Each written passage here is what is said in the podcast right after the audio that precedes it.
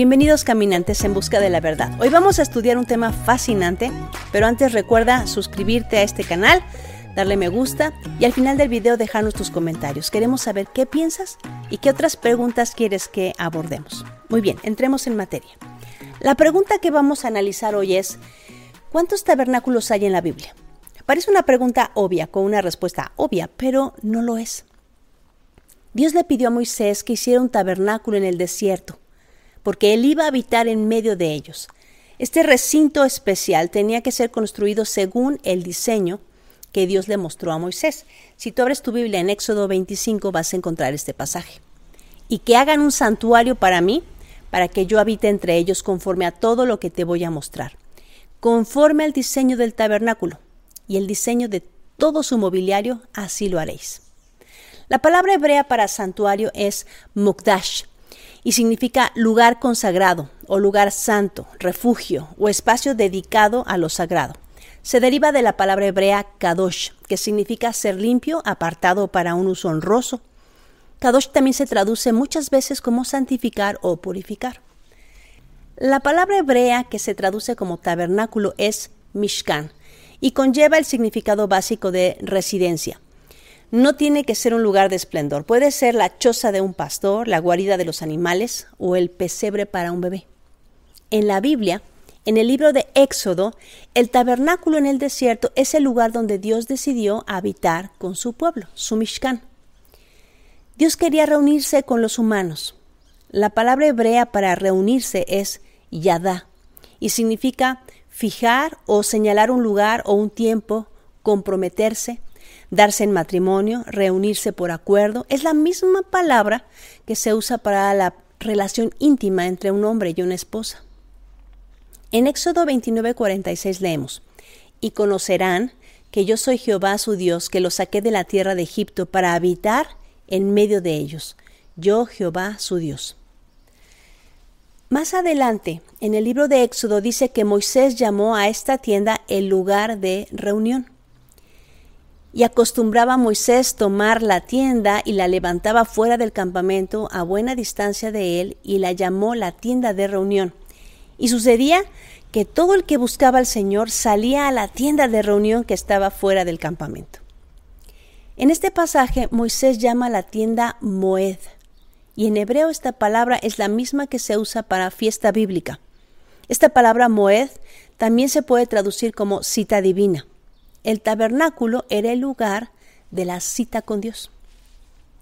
En el Nuevo Testamento, en 2 de Corintios, en el capítulo 5, dice Pablo, tenemos la definición de tabernáculo representada en el mismo Cristo. Dice, Cristo nos ha dado el ministerio de la reconciliación y el tabernáculo es una hermosa figura del ministerio de reconciliación con Dios.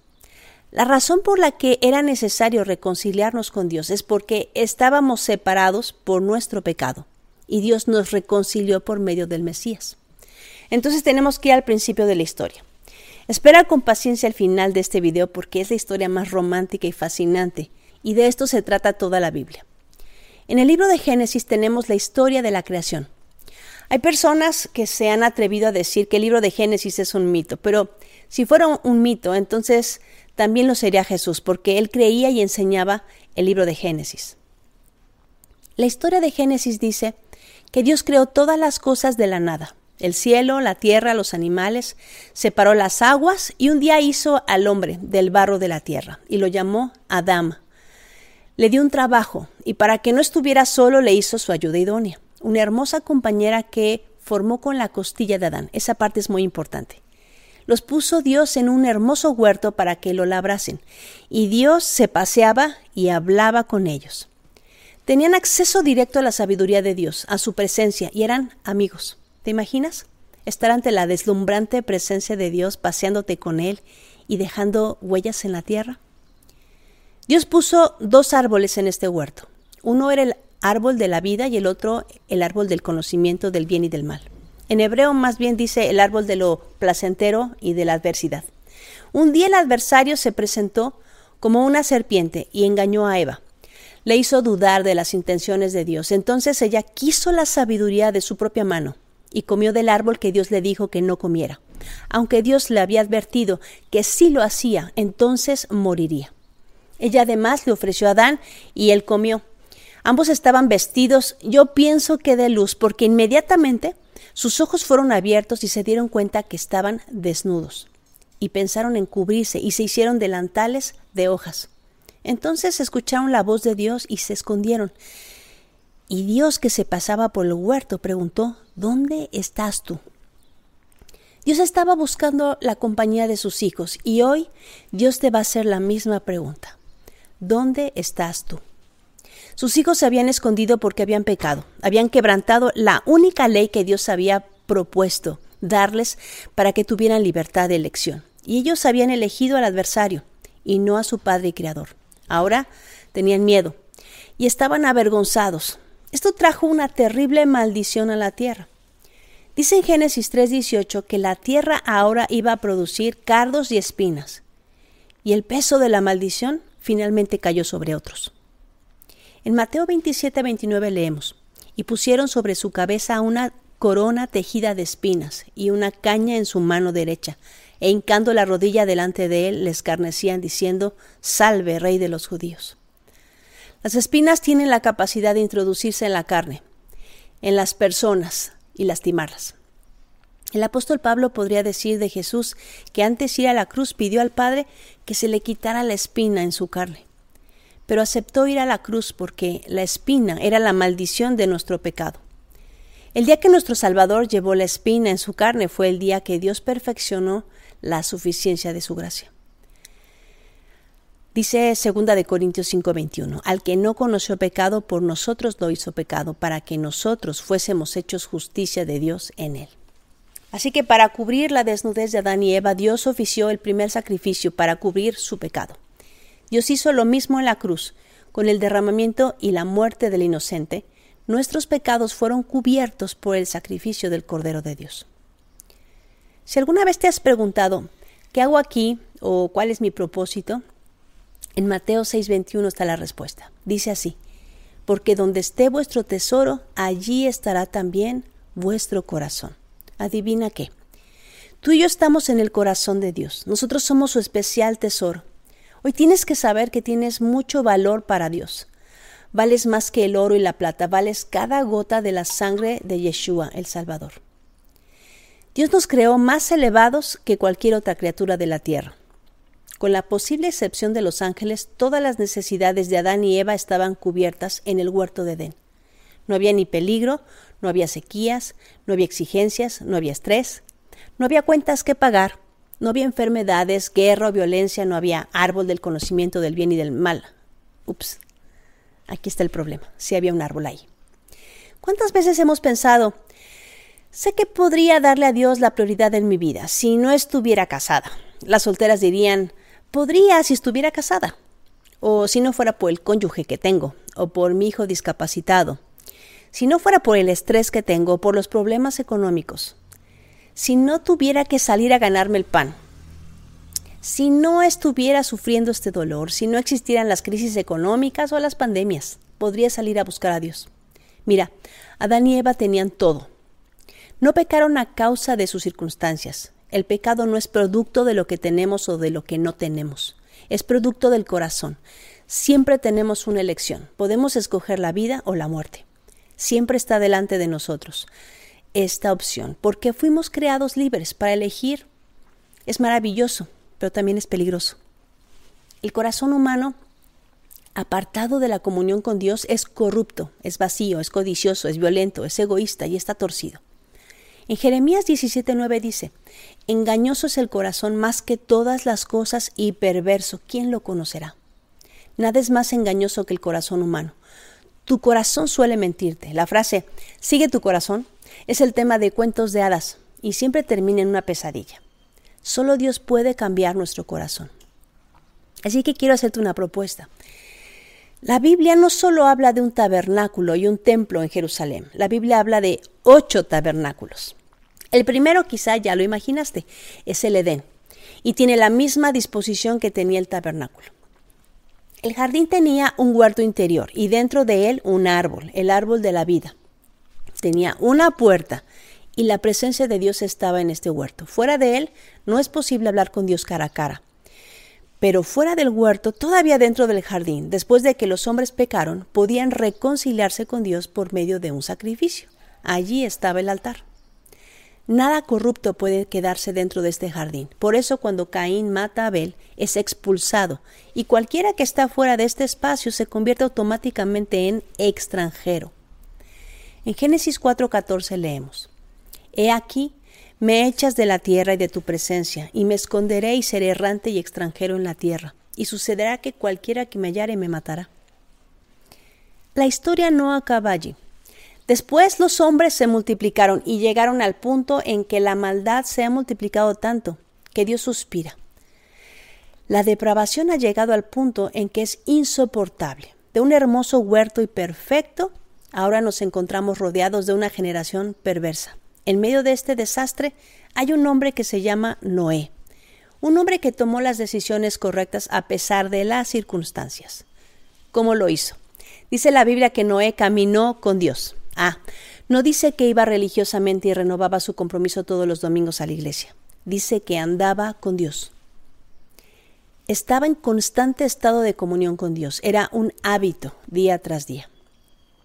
En Josué 24:15 encontramos una frase que es muy fuerte y dice así, Y si mal os parece servir a Jehová, escogeos hoy a quien sirváis, si a los dioses a quienes sirvieron vuestros padres cuando estuvieron al otro lado del río, o a los dioses de los amorreos en cuya tierra habitáis, pero yo y mi casa serviremos a Jehová.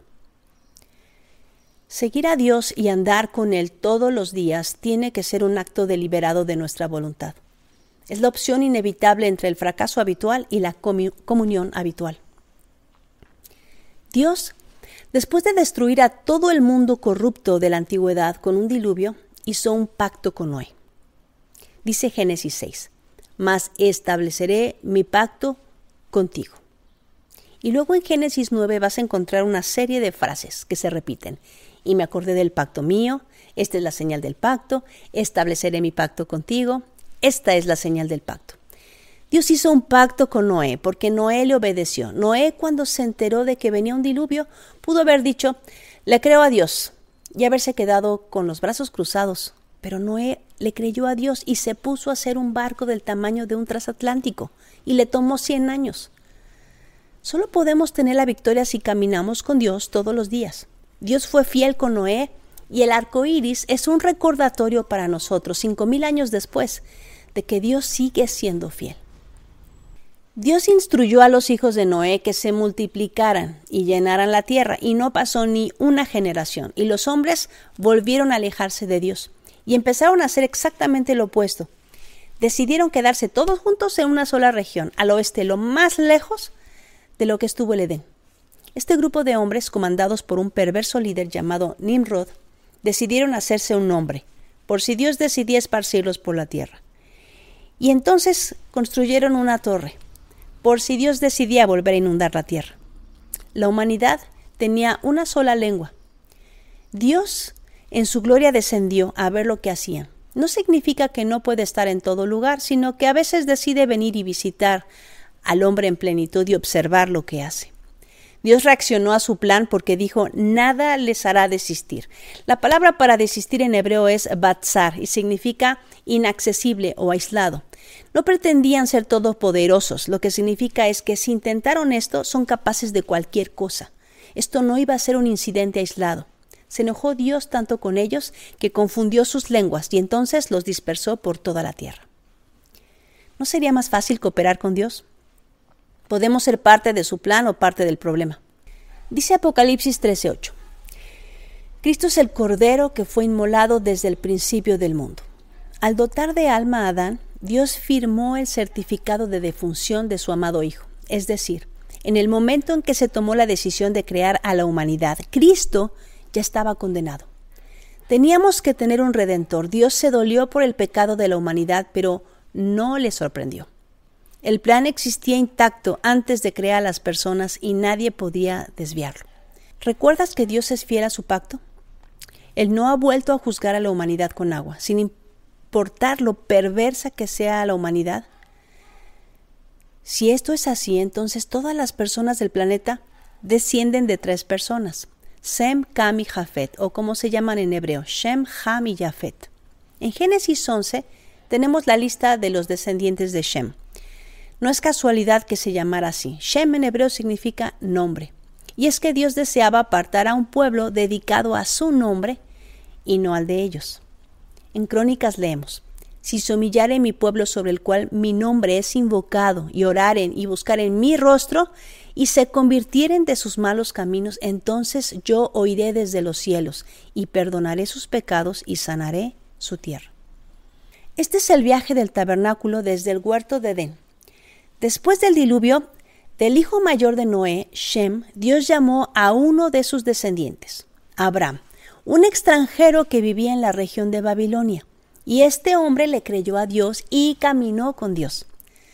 Dios le prometió muchos hijos aunque era viejo y su mujer estéril, y del hijo de Abraham, Isaac, nació Jacob, de quien desciende el pueblo de Israel. Un día Jacob, camino a conocer a su esposa, huyendo de su hermano que quería matarlo, se quedó dormido y tuvo una visión, una escalera que llegaba hasta el cielo, y de esta escalera subían y bajaban ángeles, y en la punta de la escalera estaba el trono de Dios. Entonces, cuando Jacob despertó, dijo esto. En realidad, el Señor está en este lugar y yo no me había dado cuenta. Y con mucho temor añadió, Qué asombroso es este lugar. Es nada menos que la casa de Dios y la puerta del cielo. A la mañana siguiente Jacob se levantó temprano, tomó la piedra que había usado como almohada, la erigió como una estela y derramó aceite sobre ella. En aquel lugar había una ciudad que se llamaba Luz, pero Jacob le cambió el nombre y le puso Betel. Beit Tel en hebreo significa casa de Dios. Este es el segundo tabernáculo en la Biblia. El primero es el huerto del Edén. Ahora Jacob tuvo esta visión. Todos estos acontecimientos están relacionados entre sí. En Génesis 12, Dios llama a Abraham la nación más importante de la tierra. Todas las naciones del mundo serán afectadas por los descendientes de Abraham. Dios le pidió a Abraham que dejara su tierra y su parentela y se fuera a una tierra que él no conocía. Ahora, si tú te consideras creyente en el Dios de Abraham, de Isaac y Jacob, entonces debes saber que igual que Abraham, tú has sido llamado a salir fuera. En Romanos 8:30 leemos, y a los que predestinó a estos también llamó, y a los que llamó a estos también justificó, y a los que justificó a estos también glorificó. Ninguna comodidad justifica perderse la aventura más grande que puede experimentar la humanidad. Dios llamó a Abraham y le pidió que se fuera de su tierra y de su parentela, pero si lees el capítulo 12 de Génesis vas a encontrar que Dios le hizo varias promesas. Le dijo, haré de ti una gran nación, Bendeciré a los que te bendigan, maldeciré a los que te maldigan. En ti serán benditas todas las naciones de la tierra. A tu descendencia daré esta tierra. Abre tu Biblia en Gálatas capítulo 3. Dice así. Y la escritura, previendo que Dios había de justificar por la fe a los gentiles, dio de antemano la buena nueva a Abraham, diciendo, en ti serán benditas todas las naciones. Dice la escritura que Dios le dio a Abraham las buenas nuevas. Esto es igual a la palabra que nosotros usamos para evangelio. Dios le predicó a Abraham este evangelio, que por medio de él traería bendición a las naciones, y dice que predicó Dios de antemano. Dios era el predicador, Abraham era la congregación y el mensaje era una profecía de algo que no había sucedido. ¿Cuál era el Evangelio? La buena noticia de la bendición sobre toda la humanidad. Lo que Dios le dio a los descendientes de Abraham fue el mensaje de su propio Hijo, la suprema bendición de Dios a la humanidad, un mensaje que finalmente pondrá toda la humanidad de rodillas. Dios fue fiel con Abraham, con la prueba de sacrificar a Isaac. Dios se proveyó de un cordero. Si leemos Génesis 22 dice que Abraham alzó su vista. Las zarzas no son muy altas en esa región. ¿Será que Abraham estaba de rodillas? Y la zarza con espinas nos recuerdan las espinas de Génesis, ¿verdad? Son evidencia de la maldición del pecado sobre la tierra. En Lucas 1, 60 leemos que Jesucristo es el carnero cuya cabeza quedó atrapada entre espinas para asegurar la bendición de Dios para todo aquel que desea recibirla. El corazón mismo del Evangelio es darnos cuenta de que Dios no solamente proveyó simplemente de un sacrificio para nosotros, sino un lugar en nosotros. Esta es la buena noticia. Hay una sola manera de recibirlo, cuando lo hemos entendido, con profundidad y humildad y con gratitud, incluso tal vez de rodillas. Terminemos completando el puente desde el huerto de Edén hasta el tabernáculo en el desierto. A diferencia de nosotros, Dios puede cumplir siempre al 100% sus promesas, todas sus promesas. Tienen certificado de garantía. Dice Romanos 4:20 que la fidelidad de Abraham le fue contada por justicia porque tuvo fe para confiar en la fidelidad de Dios, basándose en la convicción de que Dios es siempre fiel. El precio que pagó la humanidad por probar el fruto prohibido fue enorme. Dios nos creó para gozar de comunión con Él. Anduvo en medio de nuestros primeros padres, habló en voz audible con ellos y caminaba con ellos. Pero a consecuencia de su desobediencia, las masas no iban a experimentar la gloria de Dios. Peor que cualquier maldición, perdimos el acceso inmediato al santuario interior de la gloria de Dios. Sí, era necesario un ministerio de reconciliación. Entonces los hijos de Israel terminaron en cautiverio en Egipto, y Dios con mano poderosa los liberó y los llevó al Sinaí, donde escucharon la voz de Dios y donde Moisés pudo ver a Dios cara a cara. El tercer tabernáculo fue en el monte Sinaí, el lugar de encuentro entre Dios, que liberó a su pueblo y con quien hizo un pacto matrimonial. Dice Éxodo 34, y aconteció que cuando Moisés descendía del monte Sinaí con las dos tablas del testimonio en su mano, al descender del monte, Moisés no sabía que la piel de su rostro resplandecía por haber hablado con Dios. Ahora, poco después, Dios le pide a Moisés que haga el tabernáculo en el, en el desierto, según su diseño, y en este lugar dividió en tres secciones este santuario con siete elementos interiores. Dios va a relacionarse con su pueblo. Este lugar es el hogar de Dios en la tierra. Aunque el cielo es su hogar y hay un templo en el cielo de donde la imagen del terrenal ha sido diseñado, el cielo toca la tierra. Esta tienda movible era la expresión visible de la fe de Israel y el deseo de Dios de vivir con su pueblo. El tabernáculo responde a la pregunta ¿cómo un Dios santo puede habitar en medio de un pueblo corrupto? El pecado nos separa de Dios, nos hace impuros y nada impuro puede habitar con Dios. Por eso Adán y Eva no se pudieron quedar en el huerto. El pecado nos esconde de su rostro, pero los objetos sagrados que estaban en este lugar nos acercan a Dios. Hay siete elementos en ese tabernáculo, pero de eso vamos a hablar en el próximo episodio. 500 años después, ya establecido Israel en la tierra prometida, David recibió el diseño del templo y juntó los materiales. El santuario quedó ahora en un lugar fijo y su hijo Salomón lo construyó. Salomón sabía que Dios no cabía en este edificio, pero desde en este lugar Dios escucharía a su pueblo. Desde allí Israel y los gentiles que escucharan su nombre podrían venir y aún orar hacia el templo y ser escuchados por Dios, porque allí estaba su nombre. Entonces, el huerto de Edén fue el primer tabernáculo, el segundo fue Betel, con Jacob, el tercero fue Sinaí, el cuarto fue el tabernáculo de Moisés, y el templo en Jerusalén es el quinto. Pero hay más. Este maravilloso templo fue destruido y reconstruido porque el pueblo se corrompió. Y el sacerdocio también estaba corrupto. Y como ya vimos, Dios no puede habitar en un lugar que no sea santo. Así que aquí es cuando entra en escena el Cordero de Dios que quita el pecado del mundo. Y él declaró de sí mismo, Yo soy la puerta de las ovejas en Juan 10:10. Ese es el nombre de la puerta de entrada del templo. Y luego dijo que podía derribar el mismo templo y levantarlo en tres días. Él no se refería al segundo templo en Jerusalén, se refería a su propio cuerpo. En él habitaba toda la presencia de Dios. Jesús dijo que si lo habías visto a Él, entonces habías visto al Padre. Su cuerpo no era otra cosa que el tabernáculo movible, donde la presencia de Dios habitaba. Él era la luz, la lámpara, el pan de vida, la respuesta a las oraciones como el incienso que llega al cielo, y la palabra de Dios hecha carne, como las tablas de la ley, en el lugar santísimo.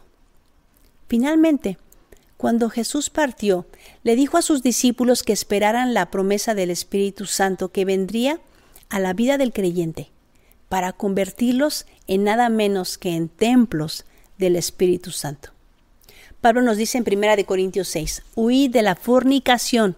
Cualquier otro pecado que el hombre cometa está fuera del cuerpo, mas el que fornica contra su propio cuerpo peca. ¿O ignoráis que vuestro cuerpo es templo del Espíritu Santo, el cual está en vosotros, el cual tenéis de Dios y que no sois vuestros? Porque habéis sido comprados por precio, glorificad pues a Dios en vuestro cuerpo y en vuestro espíritu, los cuales son de Dios. Nuevamente, el Espíritu de Dios no puede habitar en un lugar corrompido, tiene que ser un lugar santo. Cuando el creyente recibe el regalo de la presencia de Dios en su vida, entonces se convierte en habitación del Altísimo, una tienda movible donde está la presencia de Dios mismo.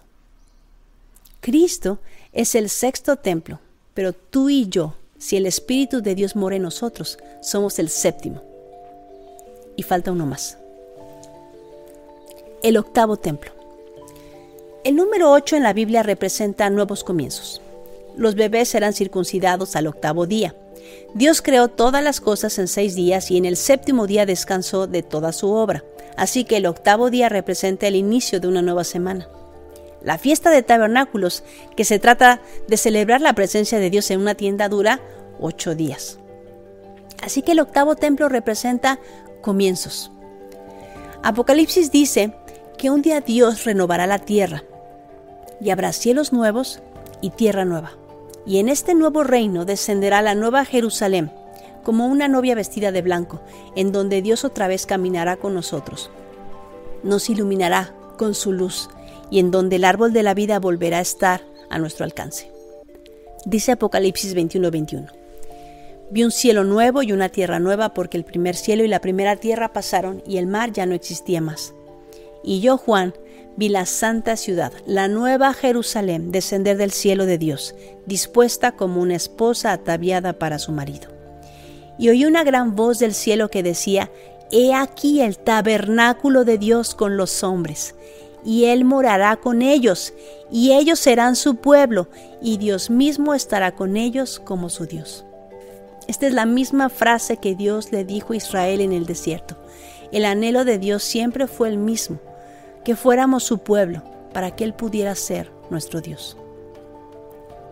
Mientras esperamos esta promesa, tú y yo somos templos vivientes, donde todo lo que sucedía en el santuario debe suceder ahora. Pero de esto hablaremos en el siguiente episodio. Mientras tanto, recuerda, no dejes que nadie te diga lo que dice la Biblia. Léela por ti mismo. Que Dios te bendiga.